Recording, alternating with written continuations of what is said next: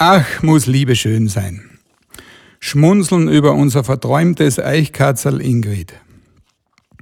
Jetzt, wo die Wanderer in der Klamm sehr selten geworden sind, im Spätherbst fast alle Bäume ohne Blätter dastehen, das Anlegen der Wintervorräte abgeschlossen ist und auch unsere Kobel ausgebessert und für den Winter hergerichtet wurden, sind unsere Tage manchmal recht lang.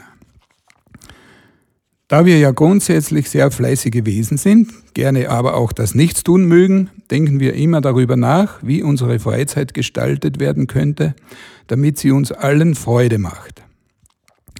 Gerne sitzen wir dabei im erweiterten Versammlungskobel. Im vergangenen Sommer gab es bei uns mehr Familienzuwachs als sonst und unterhalten uns über manches, was im Jahr vorgekommen ist.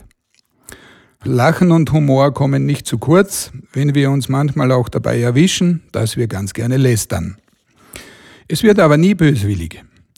Gerne lassen wir uns zum Beispiel über ein bemerkenswertes Familienmitglied aus, unsere verliebte Ingrid. Wir erinnern uns an den Lansing, sprich Frühling, zurück. Seit vielen Jahren schon lebt in unserer Schlucht am oberen Ende der Klammer Öfen eine sehr bekannte Kohlgrabenfamilie. Unterhalb der krummen Lärchenwurzel, umrahmt von gelber Schwefelflechte, ist ihr Nest, wo die Jungen aufgezogen werden. Bei gutem Flugwetter ziehen sie gerne, wenn die Kinder gerade wieder flügge geworden waren, durch die Klamm. Manchmal allesamt, dann wieder nur die Eltern ohne Kinder, öfters auch nur das Oberhaupt alleine.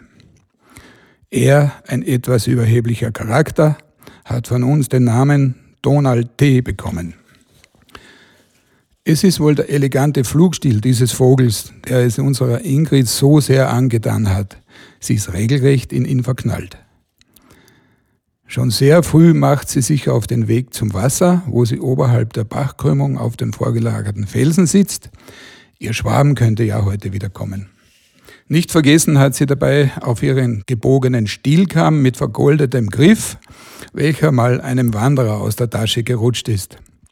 Ihr glaubt es nicht, wie ausdauernd sie dabei durch ihr Haar streicht. Stundenlang.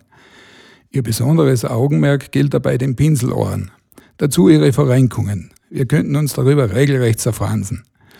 Bestimmt kam während längeren Wartens manchmal in ihr schon der Wunsch hoch, dem Namensvetter ihres Angebeteten, der hinter dem großen Ozean wohnt, auch mal die blonde Haardolle zurechtzulegen. Ach, wenn er nur gerade hier wäre. Sehr gut kann sie unterscheiden, wie viele Vögel gerade wieder im Anflug sind. Dem vorausgehenden Geschnatter kann sie das entnehmen.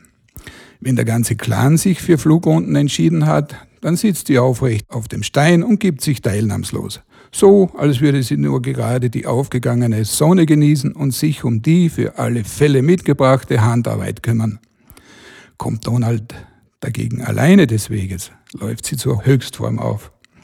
Eilig holt sie dann die große Nussschale hervor, in welcher sich die rote Paste, die sie im Sommer immer aus Himbeeren und anderen roten Waldfrüchten herstellt, befindet. Mit Hingabe und kunstvoll wird diese Creme auf den Ohrenpinseln aufgetragen. Dieses knallige Rot kann ihr Prinz doch unmöglich übersehen. Diese schwarzen Flieger sind mitunter ja sehr verspielt, trumpfen gerne mit ihren Flugkünsten auf. Wenn der Held der Lüfte wieder einmal auf Soloflug ist und besonders vornehm seine Flügel schwenkt, dann können wir unserer lieben Ingrid gerne ihre Meinung, dass diese Vorführung jetzt nur für sie war. Ob bei Donald schon Signale angekommen sind, wissen wir noch nicht. Es würde uns freuen, wenn ihr über diese kleine Geschichte, die das Leben bei uns schrieb, auch ein bisschen schmunzeln könnt. Bis zum nächsten Lansing, sprich Frühling, habe die Ehre. Herzlich Ingrids Familie.